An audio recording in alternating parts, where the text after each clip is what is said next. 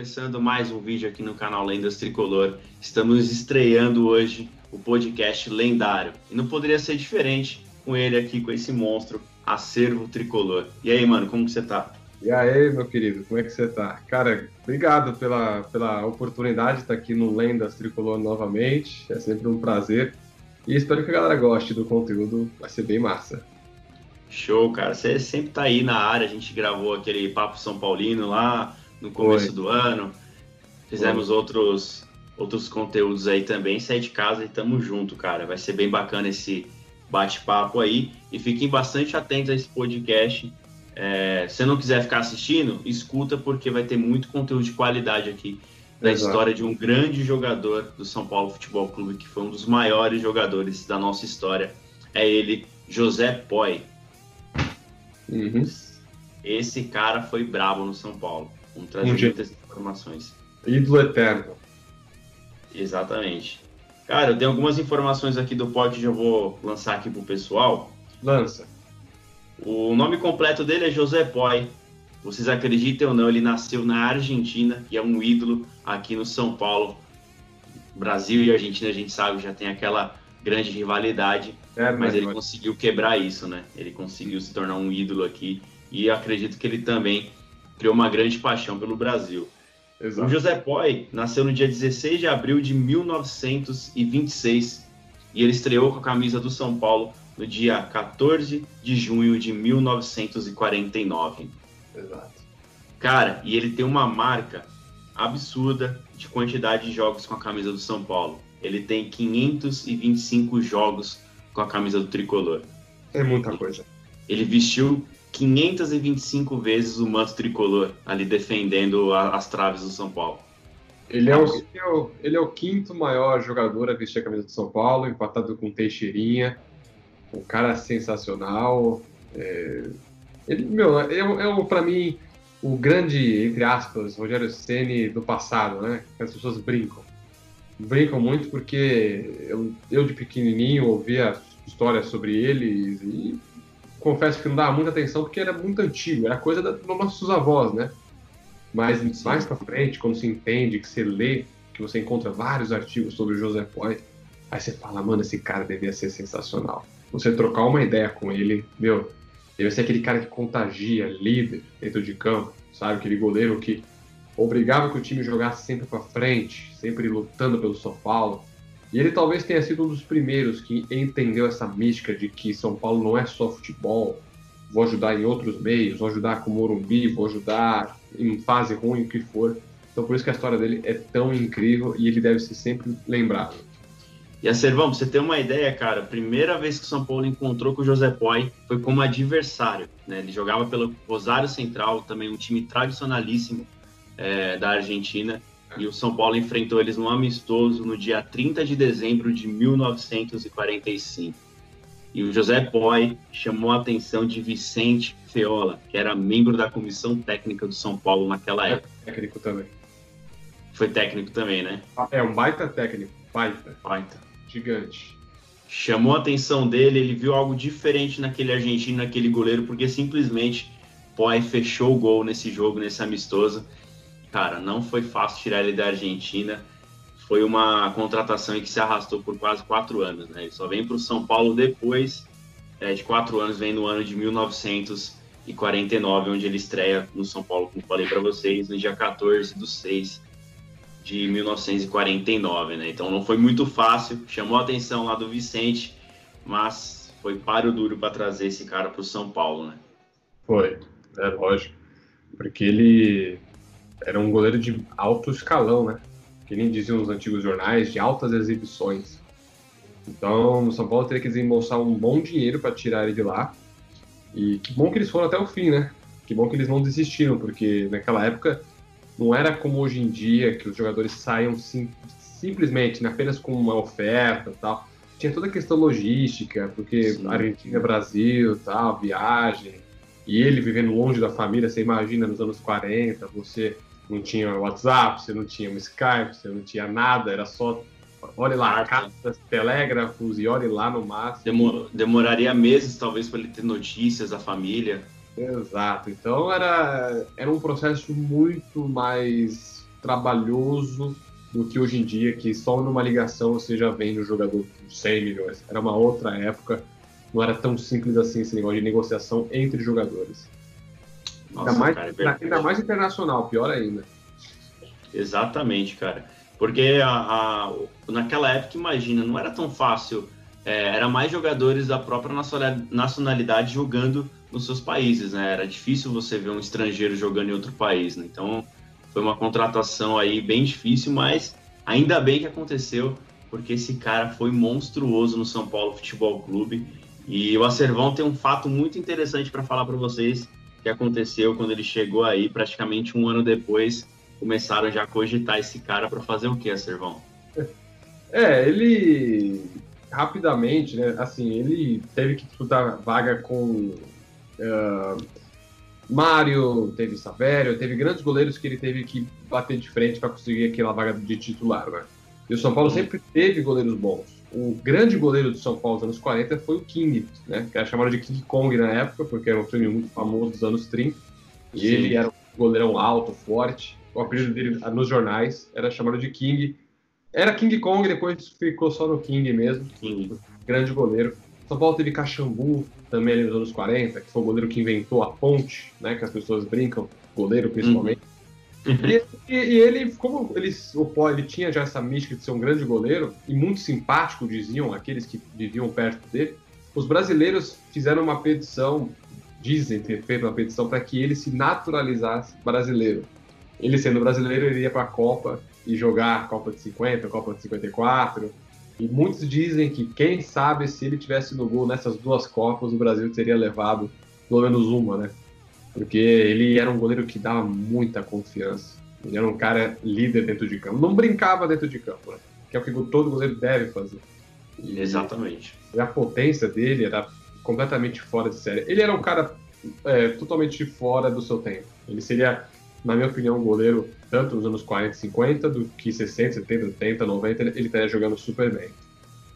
Show de bola, cara. E, é, e olha só, né? Deixando de lado toda a rivalidade que sempre existiu de Brasil e, e Argentina e os brasileiros querendo que ele se naturalizasse brasileiro para jogar pela amarelinha pela seleção brasileira, cara. É. Que incrível, né? Pra você ver a moral que o cara tinha, né? É. Mas tem um porém, né? Ele, como você disse, ele demorou um pouco para se firmar realmente no gol do, do São Paulo, que ele foi se firmar mesmo somente no, no São Paulo nos anos 50, né? No gol do São Paulo, praticamente quase um ano depois que ele chegou, né? Por conta dessa concorrência aí e tal.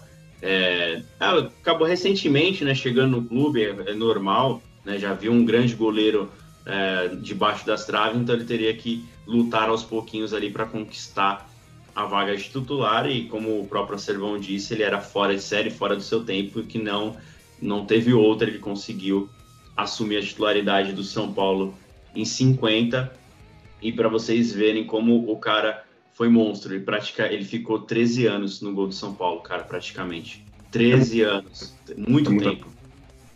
Para aquela época é muita coisa, né?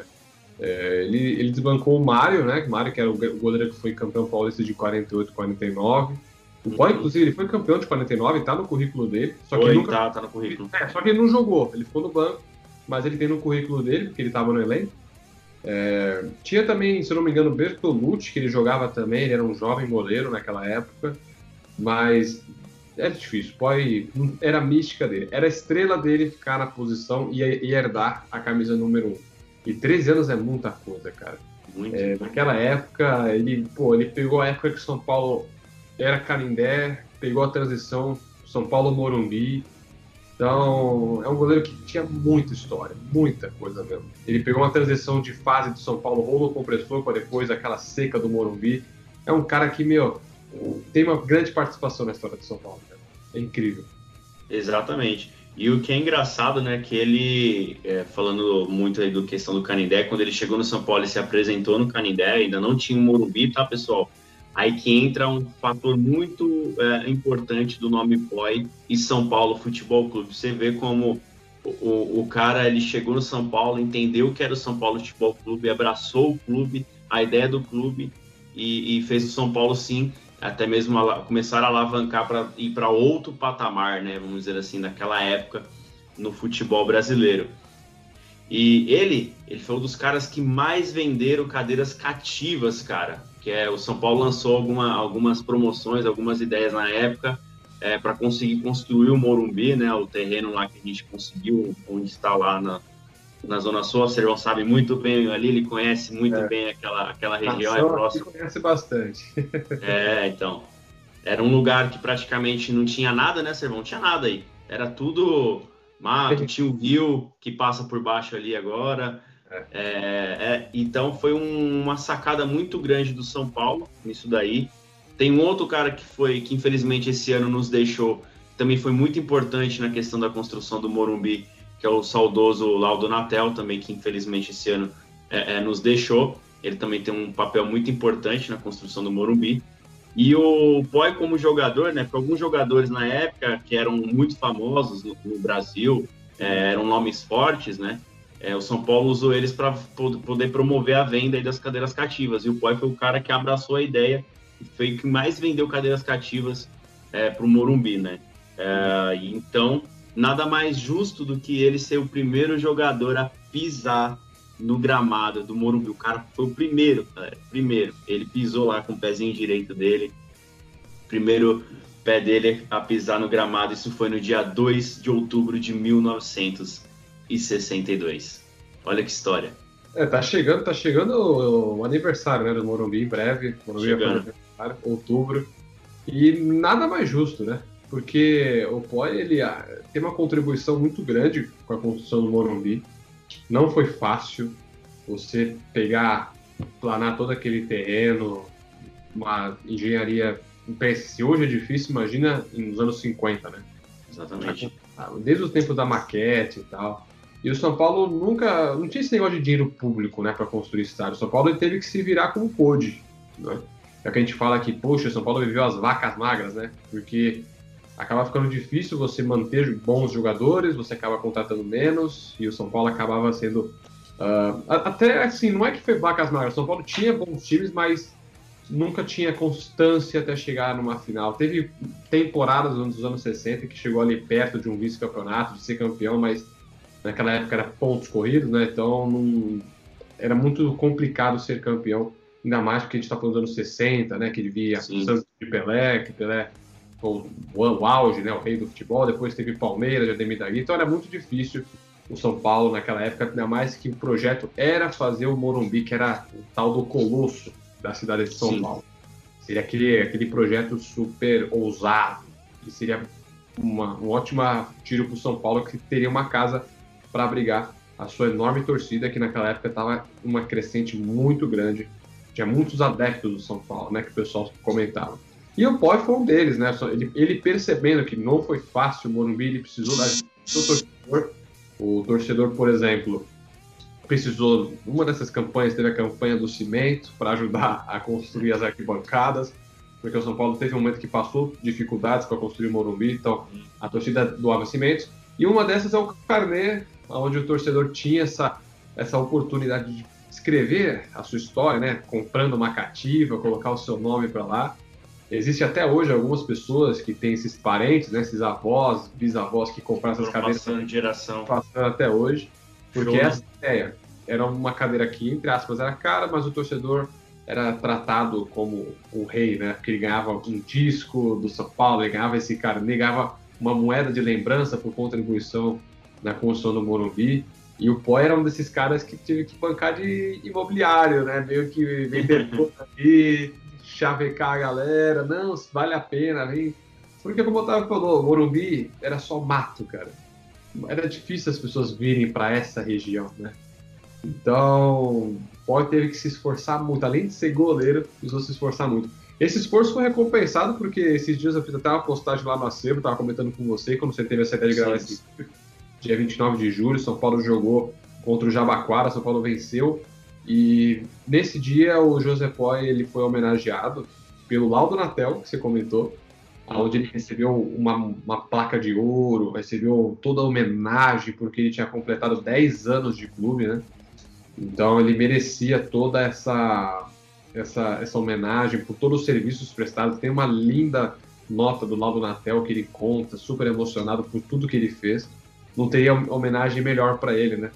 Então, Exatamente. olha o peso da história desse cara, sabe? Tipo, eu, eu queria muito, se eu pudesse uma máquina do tempo, passar um dia para ver o jogo do Poi e poder conversar com ele. Deve ser um negócio sensacional. Já pensou, cara, a honra de poder ter assistido esses jogos, né? Esse, esses tempos, né? Onde a gente via esses jogadores honrando realmente a camisa tricolor, honrando essas, essas cores. O vermelho, o branco o preto, cara. Nossa, é, a gente pesquisa muito, galera, a história do, do São Paulo, pesquisa a história dos jogadores e a gente vê o compromisso que esses caras tinham em defender o São Paulo, né? É, e o Poi, ele ganhou o Campeonato Paulista, como o Acervão falou, em 49, por estar no elenco. Depois ele conquistou já como titular em 53 e também em 57. Aí sim começou o período aí do São Paulo é, de jejum por conta da construção do Morumbi. Isso daí acabou é, lascando o São Paulo na, na, na, montagem de elenco.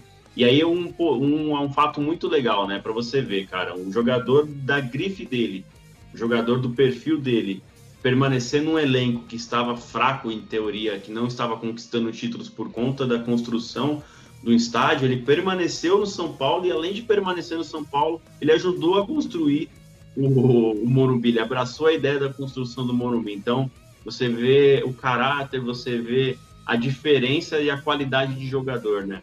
Que, que o cara era. Ele era além do seu tempo mesmo, realmente, cara.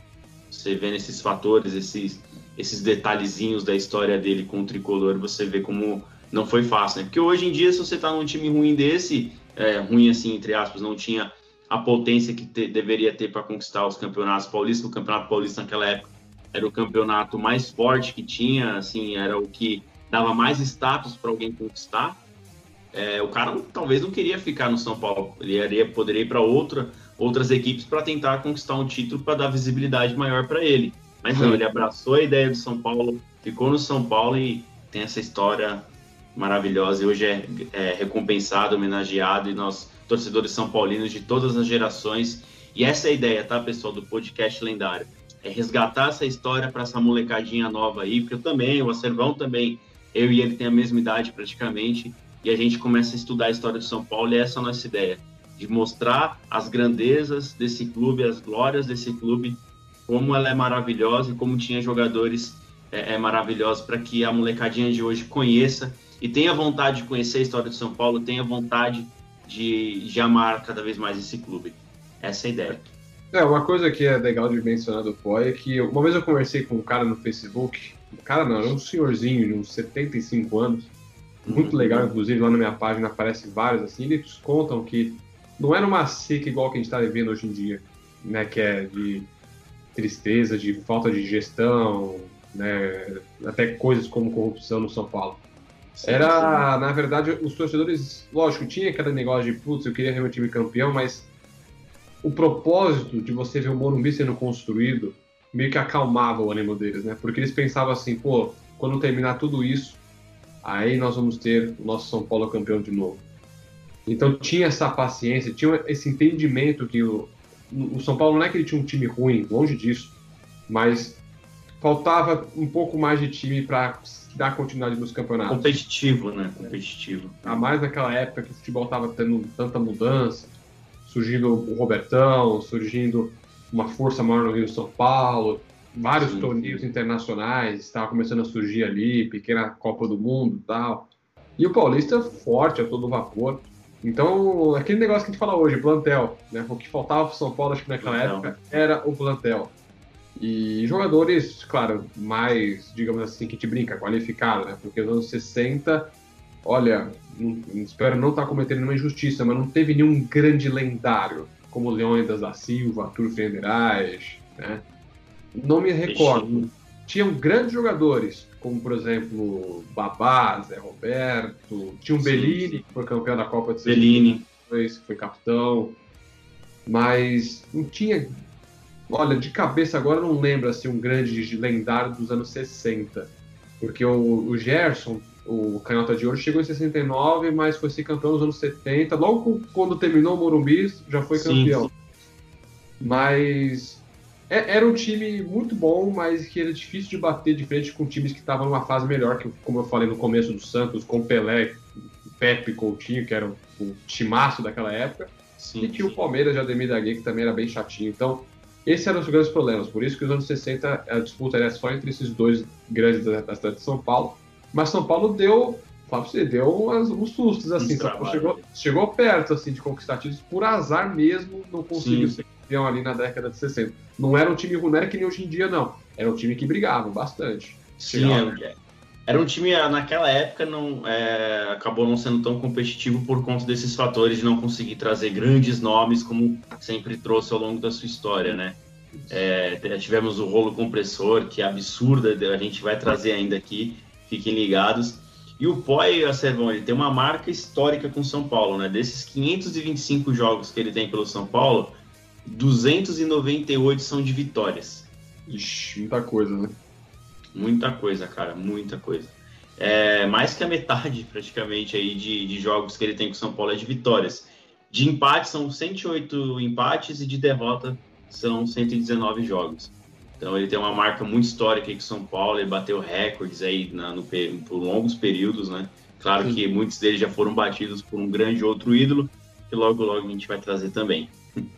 É, mas por muito tempo ele foi um dos líderes, né, nisso daí. Sim. Ele talvez tenha sido o, a grande referência do São Paulino, né? A molecadinha ali dos anos 60 talvez olhasse para ele como a gente olha para o Rogério Senna hoje em dia. Era um cara que as pessoas gostavam de ter por perto e tem grandes relatos assim de grandes jogadores comentando que era muito difícil fazer gol nele. As pessoas tinham muito respeito com ele. Não era fácil, Sim. não. Exatamente. Outro goleiro que foi assim, né? Abrir um parênteses bem rápido, Valdir Pérez impunha muito respeito nos, na, nos batedores de pênalti, né? É, também. Só com a presença dele ali. Então você vê, o goleiro ele tem que ter isso, cara. Ele tem que ter ser imponente pro atacante. O atacante olhar para ele assim já.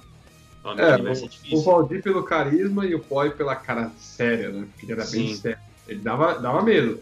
O pessoal que comenta assim, ele não dava sorriso, não. Era sempre cara fechada. o gol, né? Porque fora disso, ele era uma pessoa. Dizem que era uma pessoa Sim. incrível. Né?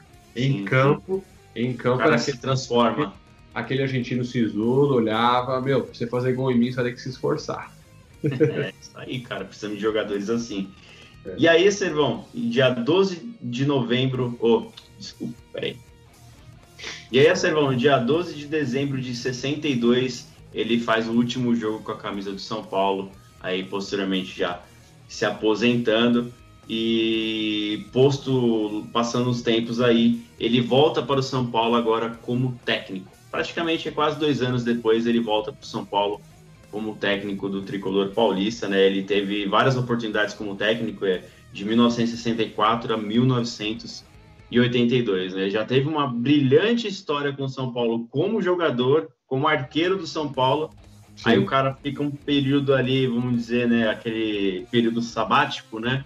descansando. Dois anos depois ele volta com força total para ajudar o São Paulo, agora como técnico.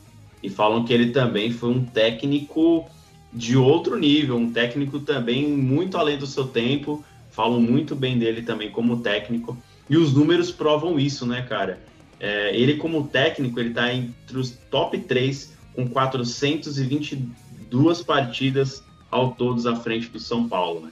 Durante é. esses períodos que ele ficou. Se eu, se eu não estou muito enganado, posso estar enganado, não lembro de cabeça agora, mas ele ajudou a formar o Suli, que foi um goleiro que substituiu o Poi, um baita goleiro, um gaúcho, é, que substituiu o Poi, tem até fotos dos dois juntos, se eu não me engano foi isso, o Suli foi reserva dele, e quando ele se aposentou, ele foi meio que aquele cara que preparou o Suli para ser goleiro ali nos anos 60, né? Depois que ele encerrou a carreira vitoriosa dele. E verdade, cara, tem relatos aí que o, o ele era do estilo do Tele Santana. Um cara sério, bravo, que cobrava um futebol bonito. E no São Paulo ele fez muita história, né? Ele, por Exatamente. exemplo, foi campeão paulista de 75, que foi aquele elenco, se eu não me engano, o São Paulo chegou a 39 jogos de invencibilidade ficou de 74, 94, acho que até agosto, se eu não me engano, agosto ou final de julho de 75, sem perder um jogo. Quase foi campeão paulista invicto. Né? Naquela época era muito difícil você ser campeão paulista invicto. Eram, eram muitos times ali nos anos 60, eh, anos 70 jogando. Então, e ele fez parte. Ele que formou, por exemplo, o Sérgio Chulapa, né? Ele que viu o Terto, viu o próprio Valde Pérez, o Maurício Ramalho, Pedro Rocha, todos esses caras aí foram. Só um monstro.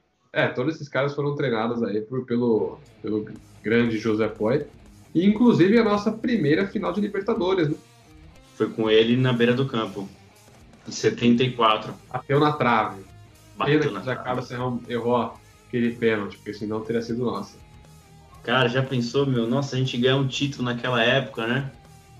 Aquele Porque a Libertadores não era tão popular quanto é hoje, ela não era toda essa mística que o torcedor São Paulo não tinha, mas se ela ganha ali... Vista, né? A Libertadores ela, ela, era importante, mas ela era mal vista, porque ele, por exemplo, o Tele Santana ele, ele comentava que a Libertadores não era um, um, torneio que valia a pena ser disputado, porque era muito bagunçado, era muito gasto de dinheiro, os jogadores acabavam ficando exaustos, e as, a viagem as... não era fácil naquela época. É, e, os problemas de fiscalização, né? Os, os, brasileiros iam jogar, por exemplo, no Uruguai e na Argentina, eram recebidos a pedradas. Né? Então não dava para você considerar total segurança. Ainda mais técnicos como o Pó e o Tele, eles prezam muita disciplina, né?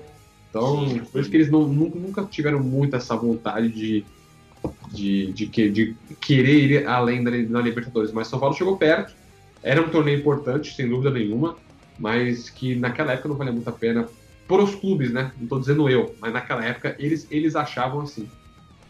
Sim, e ainda infelizmente mais duas grandes conquistas que ele poderia ter no currículo como, como técnico bateu na trave, né? Que foi o campeonato aí nacional de 71 e 73, cara, que também bateu na trave, que ele foi vice-campeão e o vice-campeonato de 84 do Campeonato Paulista, né? Ele poderia ter aumentado aí a sua galeria de troféus à frente do São Paulo. Hein? Aí era para, como falamos, né? Zerar a vida, né, cara? É, meu, ele era. Não, é, ele. Ele foi um cara que treinou só craques, teve que bater de frente contra outros times de grandes craques também. Formou grandes esquadrões que poderia ter ganho muito mais. Aí eu, aí eu já ouço mais do meu pai, meu pai conta aqui no estádio, ele, ele chegou a ver o José Poi em, na beira do campo, e era um cara bravo, era um cara que bravo, e, e, não é à toa que, que ganhou tudo que ganhou, né? Mereceu mesmo. E, se, e por pouco, né? Acabou não, não, fazendo história, como por exemplo fez o Tele em competições internacionais. Fico imaginando agora São Paulo numa Libertadores de 74, seria, seria incrível. Isso é louco, cara. E imagina também, né? A gente falando, você acabou falando do Murici. Eu comecei a analisar aqui, cara, o Murici foi treinado pelo POI, foi a assistente do, do Tele. Olha a escola que, que o Murici Ramalho teve, cara. Incrível, né? Incrível. E, aí, e praticamente a característica dele é muito parecida desses caras, né? A seriedade né, de trabalho, né? É bravo, né? Bravo, é. gosta, gosta de trabalho não aceita jogador molenga, briga o que for preciso. Né? Então, então, então o Murici foi muito bem auxiliado nessa por esses duas grandes figuras, o Murici como jogador, imagino que deva ter ouvido um monte de bronca do Poli, com certeza. E, e o seu Tele, que aí já era uma outra fase do Murici. Não é à toa que acabou se tornando o que se tornou, né? O Murici Ramalho, tricampeão brasileiro, sem contar os outros títulos que ele tem nos outros times que ele treinou. Então é um cara fenomenal. Ele, ele não é à toa, o trabalho realmente ele herdou bem dessas duas grandes figuras. É, só, só abrindo um parênteses aí pra você ver a escola que o, que a, o Poi ele conseguiu, mesmo depois de muitos anos, ele conseguiu passar uma, uma deixou legados, né? Muito louco é. isso, cara. Eu, eu, fico fascinado com essas coisas de história. Infelizmente, a Servão Poi é, faleceu no dia 2 de fevereiro de 1900 em 96, nos deixando é, aí, deixando uma brilhante história, um grande legado dentro do São Paulo, dentro do futebol brasileiro, se não do futebol mundial, cara. Ele é muito respeitado, não só aqui no Brasil, mas ele também é muito respeitado na Argentina, também por ser um dos grandes nomes é, do futebol também argentino, claro, né? Porque ele jogou pela seleção de lá, então ele é muito respeitado também. E, cara, e hoje em dia é muito legal que a gente vê é, a, a, figura dele, o legado dele sendo levado adiante pela família dele, né? Que ainda tem São Paulinos na família dele. A gente vê aí, acho que netos, né? Bisnetos, talvez, se eu não me engano, é, transmitindo sempre a história dele, né? Honrando aí, é, mostrando a história dele do, com São Paulo, postando fotos inéditas aí para a gente ver, ter um pouquinho ali do gosto. É muito bacana. Se vocês não conhecem esse Instagram aí, eu vou deixar o link aqui na descrição. Depois vocês vão lá, dá uma força, segue que vale a pena. Muito a pena, né? É, tem um negócio muito bacana que uma vez eu tinha visto, nem sei se essa foto, essa foto existe ainda na internet, mas quando o Poi estava bem ali próximo do fim da vida, ele, ele ainda foi técnico. Em 95, se eu não me engano, próximo de 96, tem uma foto dele de cadeira de roda, auxiliando um treinamento. Então, assim, você vê como o cara, ele era apaixonado por futebol, mesmo doente, mesmo com todas as debilitações, ele em campo ainda, meu, sem andar, tal, todo já zoado, ainda continuava tentando auxiliar. Tem uma foto que eu não sei se ainda deve ter, mas tem uma que ele tá com guarda-sol até para não, pra não deixar ele exausto. E ele ainda auxiliando, treinando ali um time que ele tava na época. Aí você fala, meu, olha só esse cara, tipo, velhinho, tava ali perto dos seus 70 anos e ainda continua trabalhando, continua na pegada do futebol, ele quer trabalhar. É um cara. Uma pena, respirava, né? Respirava futebol no São Paulo, né? É uma pena que ele já se foi. Ele seria muito legal se ele tivesse ainda vivo, né? Ele teria hoje 94 anos, né? Sim. Então, putz, seria muito incrível se ele tivesse entre a gente ainda. Com Poder certeza. resenhar um pouquinho, nem que fosse 10 minutos com ele, cara, seria muito é, válido. É, verdade. Acho que, acho que o São Paulo poderia apostar no marketing sobre o José Poi, fazer camisetas de goleiros, né? Eu lembro que o, teve uma camisa do goleiro do Sene, do estúdio do Poi, acho que foi em 2007 que eles fizeram. Teve um jogo, em 2007, 2006, que o Sene entrou com a camisa do Poi para jogar, uma homenagem pro Poi. Acho que foi em abril, inclusive, até no aniversário dele. E, mas aquilo é muito pouco. Acho que o São Paulo poderia apostar, Adidas, pegar uma camiseta retrô, aquelas de goleiro lindas, pretas naquela época, que eram sensacionais. As camisetas de goleiro do São Paulo eram todas pretas com símbolo grandão aqui no meio. Sim, é, sim. É, acho que a Adidas poderia pensar com carinho, aproveitar essa figura tão incrível que é e lançar uma linha de uniformes em homenagem ao Poi, de goleiro. E, e, quem sabe jogando com a camisa dele, né? Sim. E cá entre nós aqui, o, o Adidas, tem um rapaz aí chamado Edu, que fez uma camisa do Poi, ó. Show! É verdade, o Edu Schwarz ele fez uma linda, mostrou pra gente como é que poderia ser feito. E eu fico imaginando, por exemplo, pô, imagina se o, o Wolf começasse a usar, alternasse entre aquele lilás e essa preta, cara. Seria incrível. Cara, você linda, linda, linda. Não, seria comprida. É, o maior sonho da gente, manga comprida uma camiseta raiz linda. Tenho certeza que até mesmo a galerinha que é mais nova geração iria amar, porque é uma camiseta sem. Uma camisa não, camisa muito sensacional, cara. Eu, eu compraria sem dúvida nenhuma, cara. Se a Adidas fizesse isso. A Adidas poderia pensar com carinho, cara. Seria uma ótima alternativa de ganhar dinheiro. Hashtag fica a dica, né? Por favor, né? Tô precisando.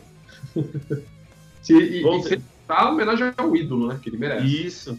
Isso, exatamente, cara. Que, olha o conteúdo, a história que a gente trouxe para ele, tem muito mais informação, mas é, não conseguiríamos trazer tudo isso para vocês. A gente ficaria horas e horas aqui trazendo história por história, é, mas a gente conseguiu trazer aí, resumir é, algum. Peraí. A gente conseguiu trazer aí uma parte bem resumida para vocês, um pouquinho da história do POI, é uma forma de homenageá-lo aí por toda a dedicação ao São Paulo Futebol Clube. E obrigado, né, por ter honrado o São Paulo, ter ajudado o tricolor aí na, na, investida. E do Morumbi aí, cara. Hoje a gente pode ir lá curtir o Morumbi. E fica a dica também aí para essa diretoria. Não queria é, falar disso nesse vídeo, mas só hashtag também fica a dica aí para a diretoria para honrar e respeitar a história do São Paulo. Acorda, diretoria. acorda, acorda. Bom, família tricolor, esse é o nosso primeiro episódio do podcast lendário. Espero que vocês tenham gostado. Se vocês gostaram, deixa um like aí.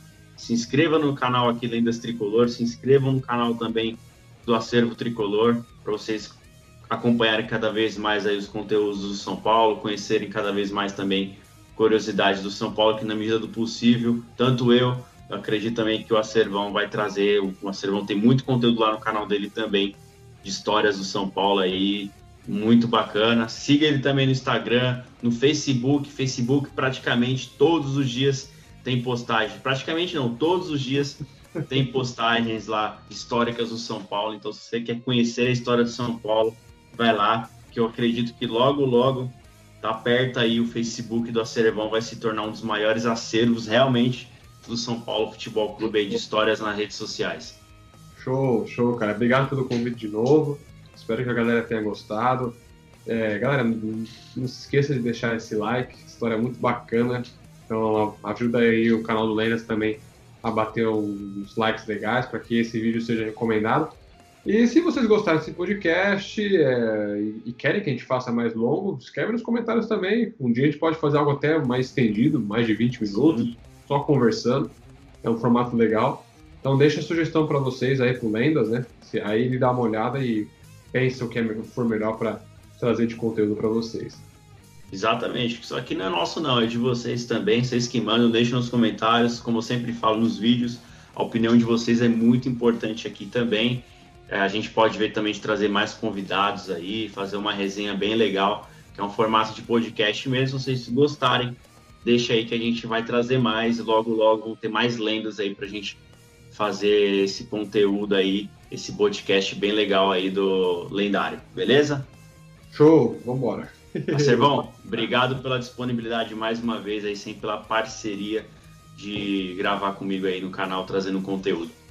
Ah, que isso, cara. Prazer. Sempre que precisar, só me chamar que é sucesso. E galera, não me esqueci ainda, like, hein? De novo. like, deixa like. like. Deixa de ser bom de vaca, like. Fala aí, É isso aí. Like, like, like, like. Beleza, galera? Tamo junto. Até o próximo podcast aí lendário. Forte abraço e vamos São Paulo. Vamos sempre.